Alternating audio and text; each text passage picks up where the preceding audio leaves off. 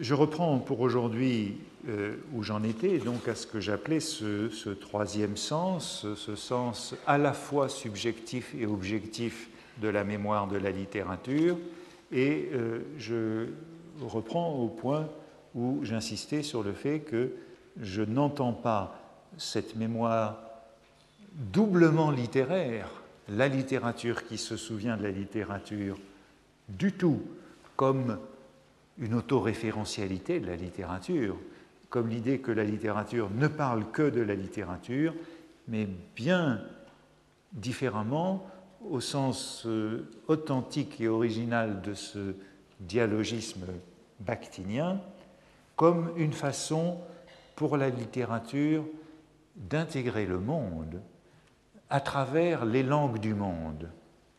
C'est un peu cela le dialogisme bactinien. C'est les langues du monde qui sont dans la littérature, leur pluralité.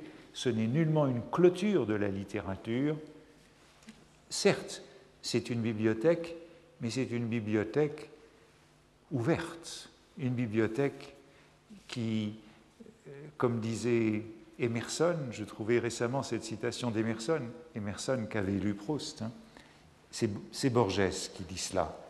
Emerson je crois, a écrit quelque part qu'une bibliothèque est une sorte de caverne magique remplie de morts. Ces morts peuvent renaître, peuvent revenir à la vie quand vous ouvrez leurs livres.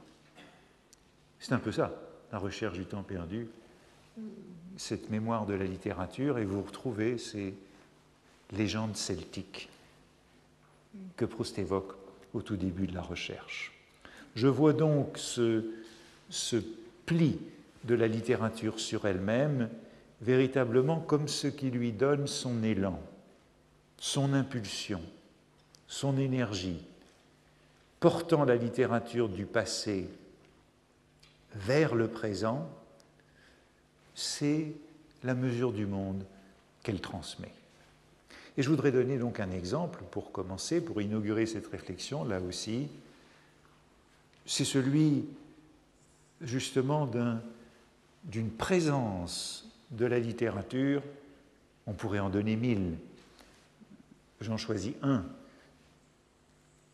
c'est celui d'une présence de la littérature qui m'avait échappé. Lorsque j'avais préparé l'édition de la Pléiade de Sodome et Gomorre, mais que j'ai ajouté après coup. Parce que c'est cela l'allusion, parce que c'est cela cette présence de la littérature, de la littérature. Souvent, on ne la voit pas. On peut très bien ne pas la voir. Et puis, une fois qu'on l'a vue, d'une certaine façon, on ne voit plus que cela, comme un nez au milieu d'un visage. Il y a un moment dans la recherche du temps perdu où Proust évoque cette idée de quelque chose que l'on ne voit pas, et puis soudain, on ne voit plus que cela quand on l'a compris. C'est dans Sodome et Gomorre 1, lorsqu'il découvre que M. Charlus est un inverti. Il ne s'en doutait pas, mais dès lors qu'il le sait, il ne voit plus que cela.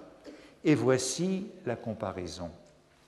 Jusqu'ici, je m'étais trouvé en face de M. Charlus de la même façon qu'un homme distrait, lequel, devant une femme enceinte dont il n'a pas remarqué la taille alourdie, s'obstine tandis qu'elle lui répète en souriant Oui, je suis un peu fatigué en ce moment, à lui demander indiscrètement Qu'avez-vous donc?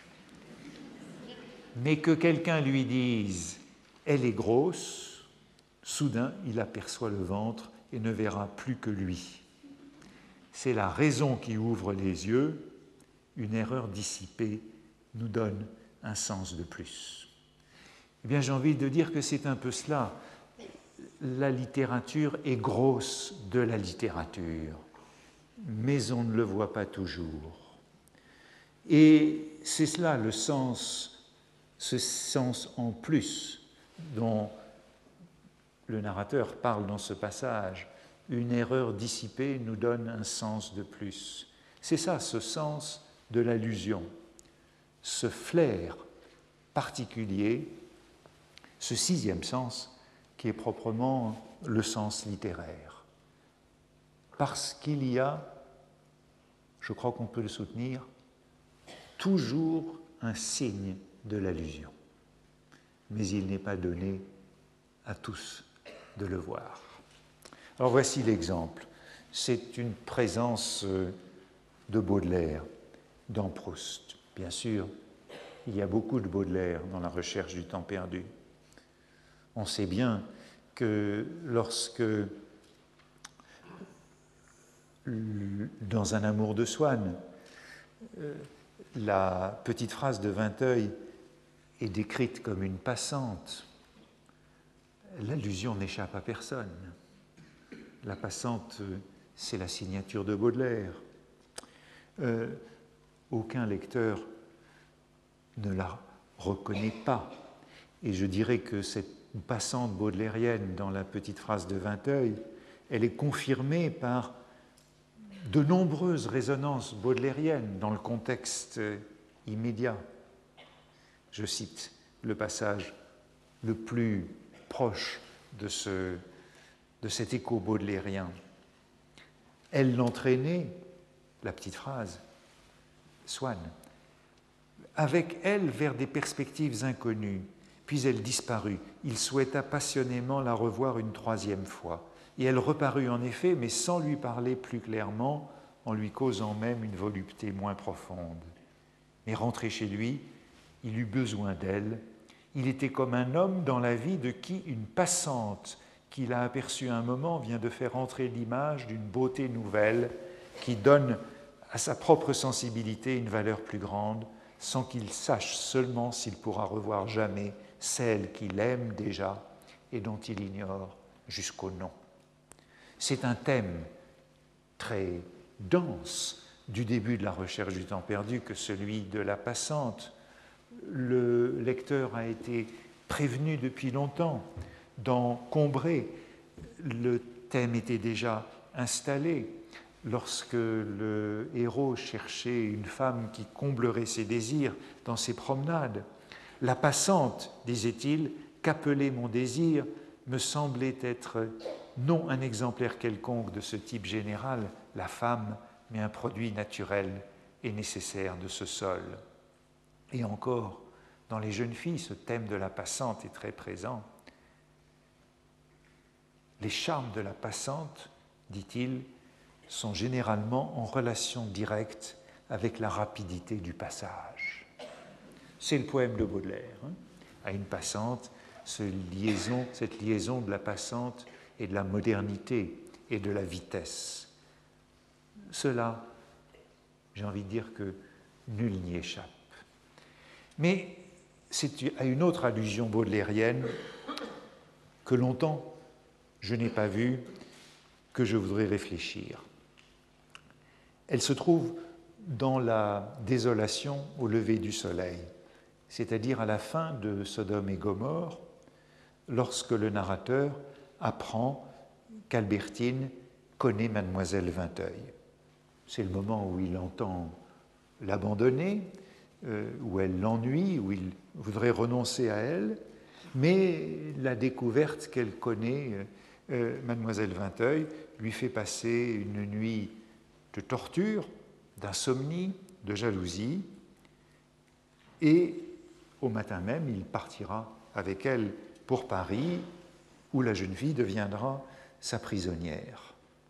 Il y a à ce moment-là un lever du soleil avant de partir pour Paris. Et voici comment l'aurore est alors décrite.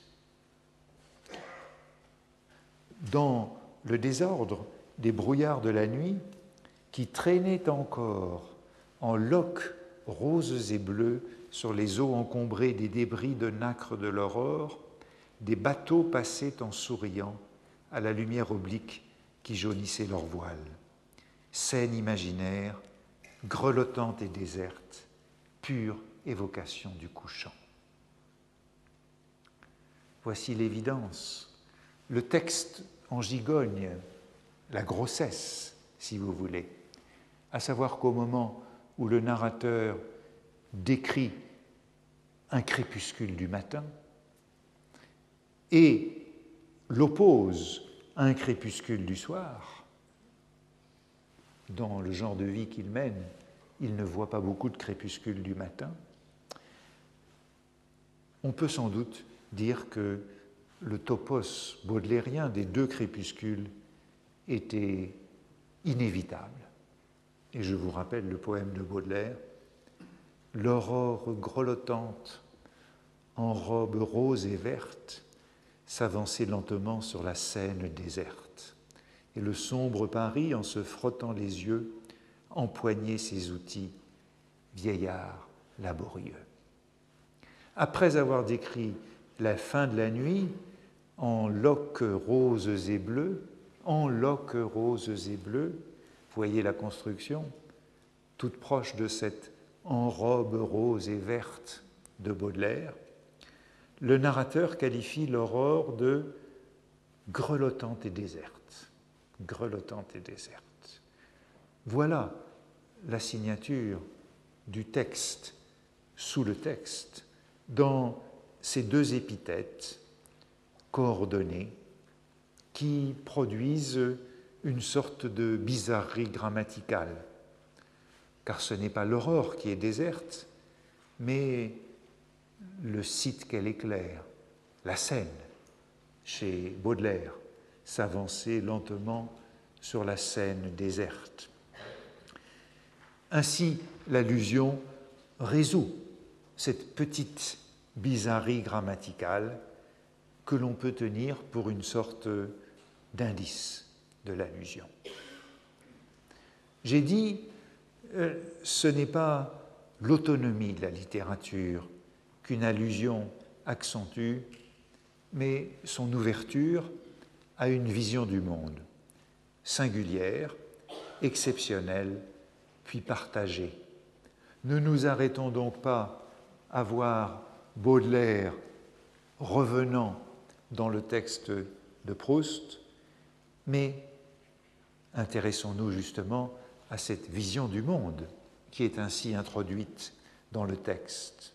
Et comme toujours, comme souvent en tout cas, Proust lui-même a analysé ce phénomène.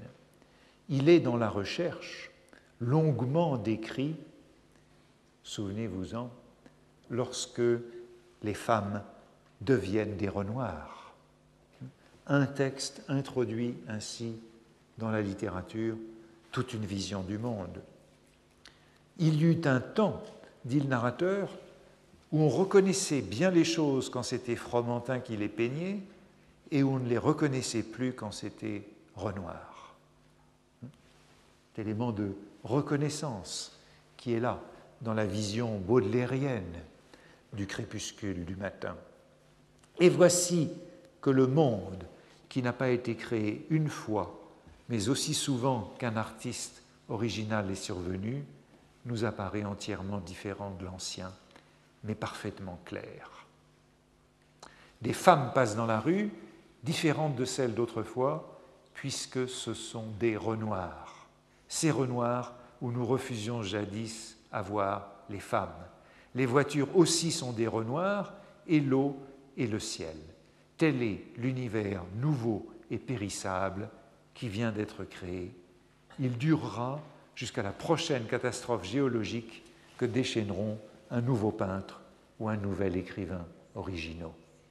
Ne limitons donc pas l'allusion à la littérature, l'allusion, le repli, la mémoire de la littérature au sens à la fois de sujet et d'objet ne l'appauvrit pas, mais l'enrichit de ses échos infinis. Bien sûr, je pourrais donner mille autres exemples de cette présence de la littérature dans la littérature, mais voyez comment une subtile allusion de Proust fait que la littérature porte, transporte la littérature, cette mémoire qui n'est donc pas du tout à entendre comme un monument, ce n'est pas un monument de mémoire, mais j'aurais envie de dire comme un mouvement de mémoire. La mémoire de la littérature, c'est le mouvement même de la littérature, c'est la littérature en mouvement.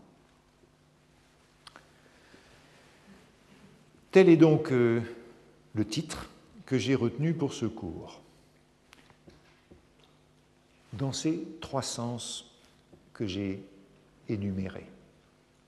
C'est par conséquent un titre équivoque, c'est un titre en abîme, disais-je, à la fois subjectif et objectif. Et ce sera pour moi, pour nous, l'occasion de reprendre, de recommencer sur de nouveaux frais une recherche dans une constellation de directions, dans une constellation de sujets qui euh, me préoccupe et nous préoccupe depuis des années, celui des rapports de la littérature avec la littérature. Noces, duel, anxiété de l'influence, amour et haine, action et réaction. Aujourd'hui, je voudrais encore donner un certain nombre de préalables. Quelques-uns, j'en traiterai peut-être deux ou trois aujourd'hui. Car je ne peux pas dissimuler que qui dit Proust et la mémoire ne pense pas nécessairement comme moi, et je voudrais quand même faire une certaine place, comme on dit pour mémoire, à ce que je ne traiterai pas. Mais dressons du moins la liste de ces titres de chapitres évoqués par Proust et la mémoire que nous allons délaisser.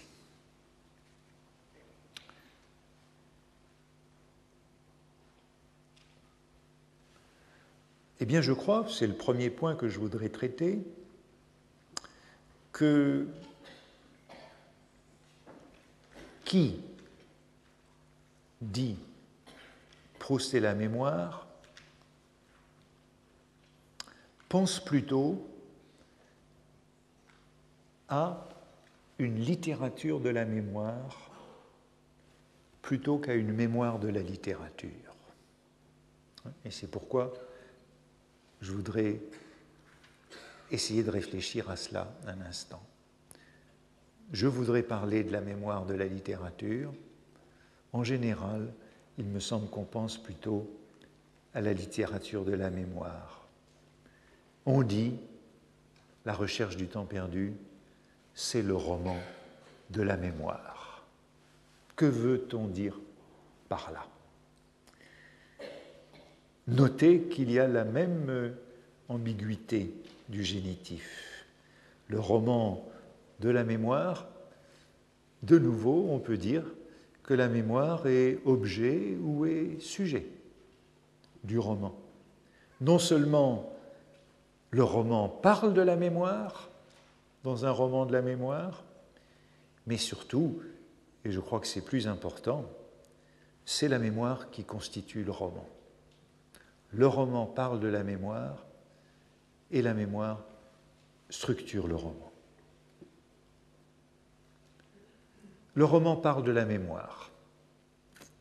Oui, bien sûr, au sens objectif, je veux rappeler pour commencer, même si ce n'est pas le sujet que nous traiterons pour l'essentiel, je veux rappeler pour commencer euh, pour fixer des idées que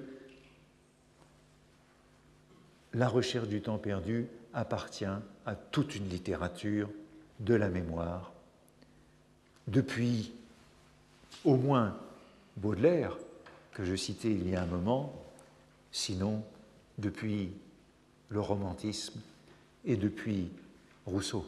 C'est la forme type du poème romantique que cette sensation qui convoque un passé disparu. Pensez au tournant que l'on trouve dans tant de poèmes romantiques qui, après une description, passent à un souvenir. Un soir, t'en souviens-t-il, nous voguions en silence, qui pourrait être quelque chose comme le modèle de cette inflexion du poème. Dans le monde moderne, a-t-on dit, la mémoire est indispensable pour constituer une poésie du monde. Toute la littérature moderne est centrée sur la mémoire qui est au cœur du conflit de la modernité et de la mélancolie. Pensez encore à tant de poèmes de Baudelaire, comme le deuxième spleen, J'ai plus de souvenirs que si j'avais mille ans, et qui se termine par le doute sur la faculté poétique de mémoire. Un vieux sphinx ignoré du monde insoucieux, oublié sur la carte et dont l'humeur farouche ne chante qu'aux rayons du soleil qui se couche. Y a-t-il encore, à la fin de ce poème, rédemption par la mémoire? On se l'est beaucoup demandé. La recherche du temps perdu appartient donc à toute cette tradition de la littérature de la mémoire. Et nous savons bien que la mémoire involontaire, dont il ne sera pas beaucoup question ici, mais qu'il faut quand même rappeler, de la Madeleine aux premières pages de Combray, aux réminiscences en Syrie dans le temps retrouvé, cette mémoire involontaire constitue le grand arc qui traverse tout le roman avec cette longue impuissance et cette brève révélation finale qui sont liées toutes deux à la mémoire. La Madeleine, que nous évoquions tout à l'heure, provoque cet intense plaisir, cette extase, ce plaisir indistinct, confus, inexpliqué, qui est lié à un souvenir, et dans ce souvenir, c'est toute la ville, toute la maison et toute l'enfance qui sont ressuscités. Eh bien, je disais, cette expérience de la Madeleine enclenche le récit de Combray, la série des mémoires du temps retrouvé déclenche la, la décision d'écrire. Entre les deux, d'autres épisodes de mémoire prennent le relais, mais en tout cas, ce que nous pouvons dire, c'est bien que la mémoire lie le sens objectif et le sens subjectif du roman de la mémoire. Sens objectif, c'est un roman qui se souvient. Sens subjectif, c'est la mémoire elle-même qui structure le roman. Et je voudrais regarder un peu plus longuement le rôle de cette mémoire comme euh, agent du roman, de cette mémoire qui structure le roman, puisque c'est aussi cela, la mémoire de la littérature. Et je crois que l'un des, des, premiers qui ait vraiment analysé ce rôle structurant de la mémoire dans le roman, c'est Auerbach, dans son grand livre intitulé Mimésis, hein, analyse du roman occidental, où il montre que euh, que toute la technique de Proust est liée à la redécouverte par le souvenir de la réalité perdue, euh, redécouverte qui est déclenchée par un événement extérieur, sans importance et fortuit. Le jeu narratif c'est un personnage qui est engagé dans l'action, c'est, dit-il, une conscience où le souvenir fait lever des réalités passées qui ne sont plus depuis longtemps dans l'état où les a connues le sujet quand il se trouvait engagé en elle. Dégagé de ces divers attachements d'autrefois, la conscience voit en perspective les strates de son passé et leur contenu. Pour commencer, on le sait, c'est donc toute la structure du roman qui est fondée sur la mémoire. Le narrateur raconte sa vie de manière rétrospective jusqu'à sa décision d'écrire qui dénoue l'impuissance afin qu'il se mette au roman que nous avons entre les mains. Je simplifie volontairement car est-ce bien ce roman-là? Mais en tout cas, nous avons affaire à un récit qui se présente comme un retour en arrière, comme le récit d'une action qui appartient au passé, comme ce qu'on appelle un flashback au cinéma, ou comme ce que Gérard Genette appelle une analepse. Ce roman est globalement fondé sur une démarche rétrospective. Il est structuré par le retour des souvenirs. Et on peut le dire d'abord qu'il est structuré par les souvenirs de manière euh, très épisodique. Ces souvenirs, ce sont ceux du narrateur. Et je voudrais évoquer là encore, plutôt que de disserter, évoquer le premier exemple que nous trouvons dans la recherche du temps perdu de, de cette structuration du roman par le souvenir. Le premier qu'on trouve en lisant la recherche du temps perdu, c'est à propos de cette scène primitive du roman, celle du coucher, à laquelle le, narrateur attribuera sa maladie de la volonté, laquelle fera tout l'objet du récit.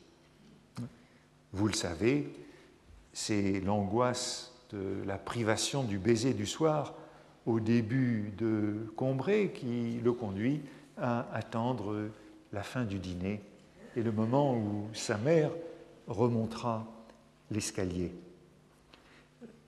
ce soir-là, euh, de manière euh, arbitraire, son père laisse sa mère passer dans la chambre du héros. Et voici euh, comment cette décision du père est commentée.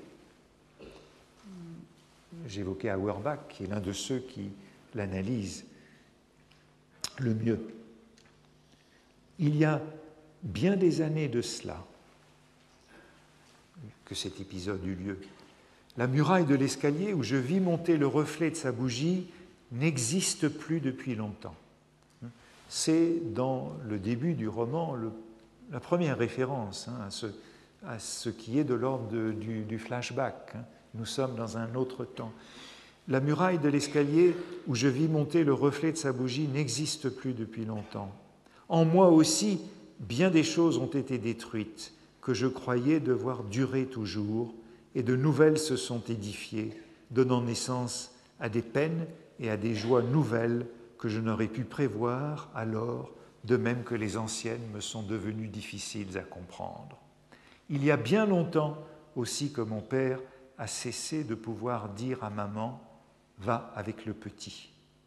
La possibilité de telles heures ne renaîtra jamais pour moi. Mais depuis peu de temps, je recommence à très bien percevoir, si je prête l'oreille, les sanglots que j'eus la force de contenir devant mon père et qui n'éclatèrent que quand je me retrouvais seul avec maman. En réalité, ils n'ont jamais cessé. Et c'est seulement parce que la vie se tait maintenant davantage autour de moi que je les entends de nouveau, comme ces cloches de couvent qui couvrent, que couvrent si bien les bruits de la ville pendant le jour qu'on les croirait arrêtés, mais qui se remettent à sonner dans le silence du soir. Passage souvent commenté, mais dans lequel, à travers cette temporalité qui est posée, il y a bien des années de cela, maintenant, nous voyons apparaître cette mémoire totale, cette, ce que Auerbach appelle une omnitemporalité symbolique et la permanence du souvenir. Tout est là en puissance. De nouveau, nous retrouvons cette idée d'une mémoire totale. Et je ne peux pas m'empêcher ici de rappeler que pour un certain nombre des critiques de Proust, il y a une fois de plus un texte qui est présent sous euh, cette euh, remémoration. Euh, c'est un passage des Confessions de Rousseau, du début des Confessions, auquel, par exemple, Gérard Genette renvoie. Passage du début des Confessions. Près de 30 ans se sont passés depuis ma sortie de Bossé sans que je m'en sois rappelé le séjour d'une manière agréable par des souvenirs un peu liés. Mais depuis qu'ayant passé l'âge mûr, je décline vers la vieillesse, un même thème que chez Proust, je sens que ces mêmes souvenirs renaissent, tandis que les autres s'effacent et se gravent dans ma mémoire avec des traits dont le charme et la force augmentent de jour en jour, comme si, sentant déjà la vie qui s'échappe, je cherchais à la ressaisir par ses commencements. Structure de mémoire, donc, qui est posée dès le début du roman, mais ici c'est le narrateur qui se souvient, mais on peut dire que le plus souvent dans le roman, c'est le héros lui-même qui se souvient d'un autre temps.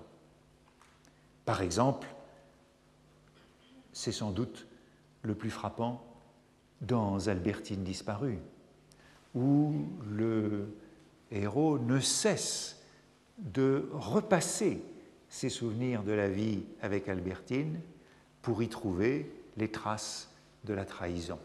Le héros ne cesse de se souvenir et de reparcourir son passé, de réexaminer son passé pour comprendre. Sans doute faut-il ajouter qu'il y a aussi des cas où nous trouvons des souvenirs qui n'ont pas été donnés, qui peut-être auraient dû l'être pour satisfaire la cohérence du récit.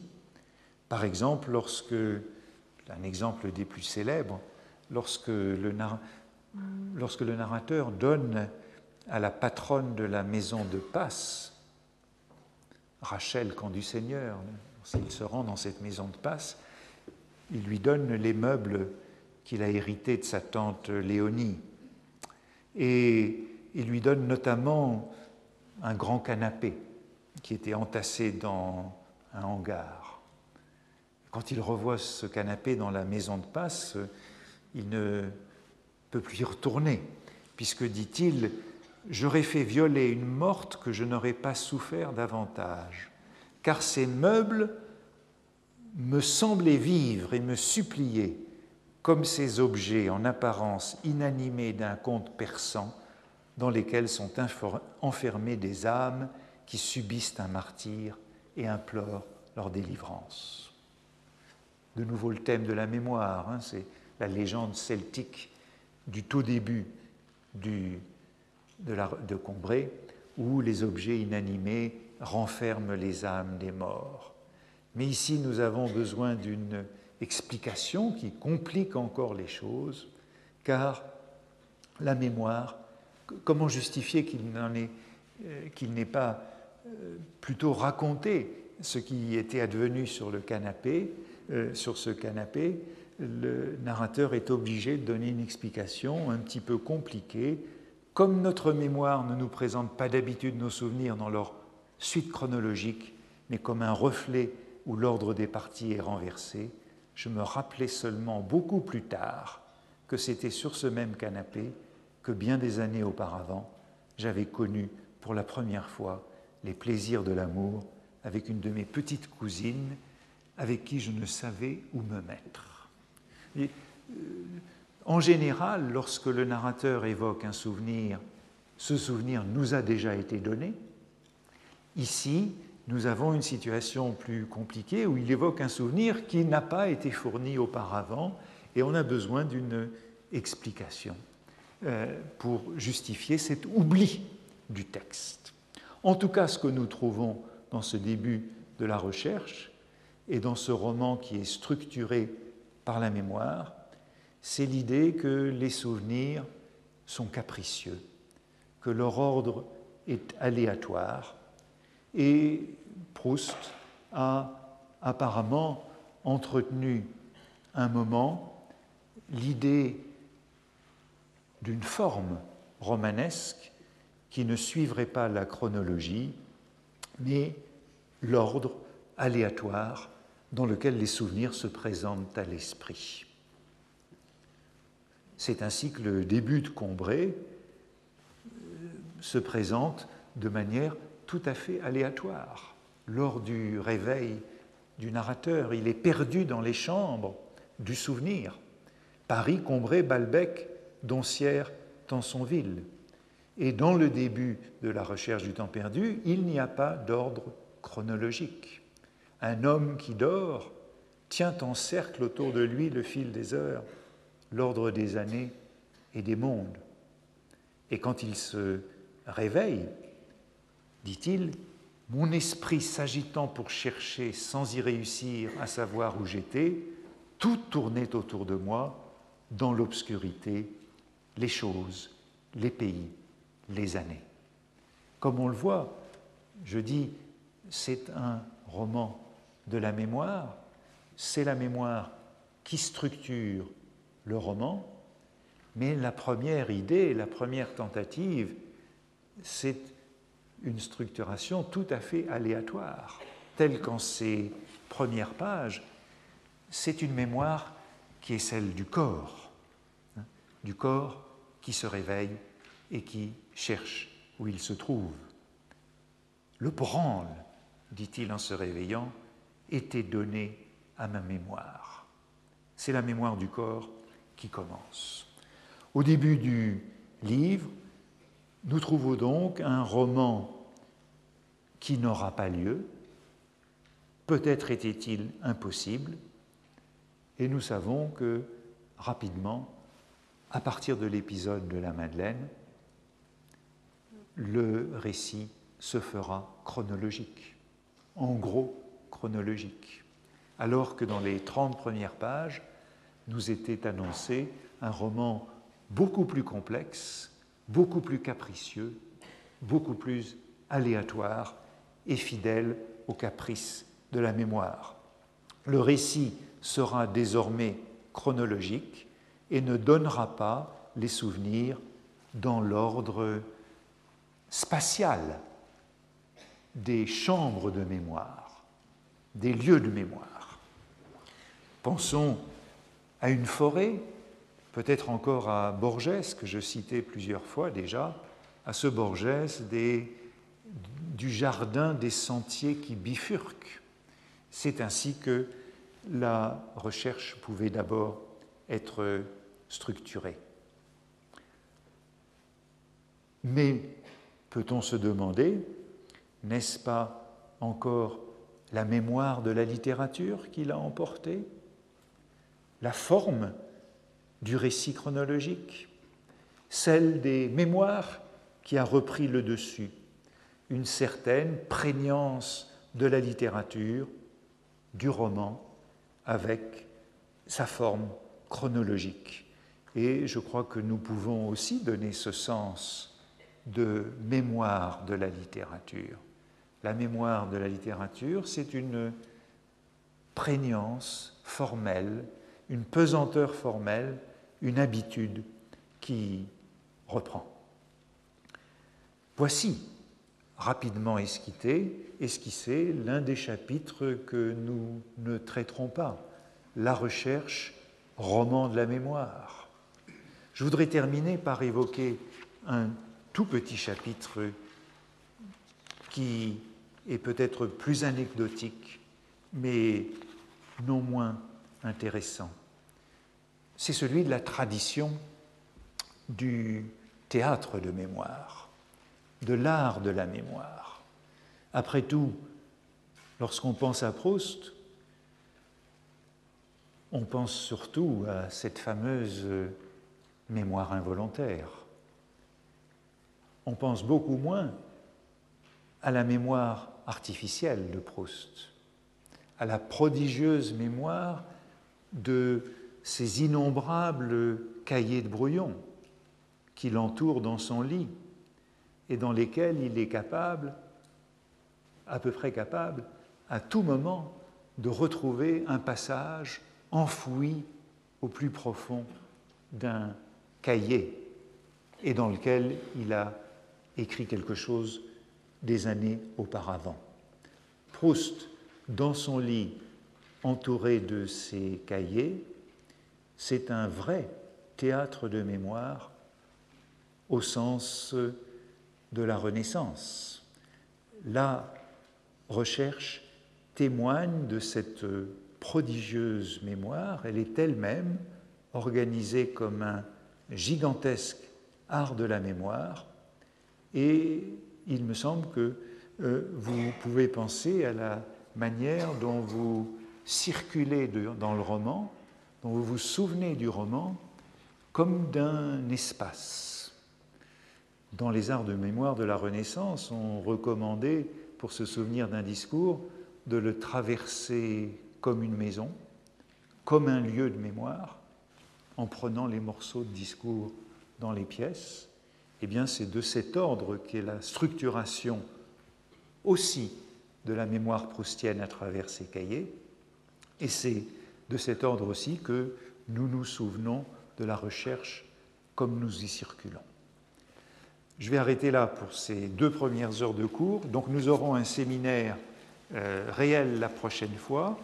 Et euh, le sujet que je traiterai sera celui de cette somme que j'annonçais, comment la recherche est une somme de toute la littérature et de toute la culture française.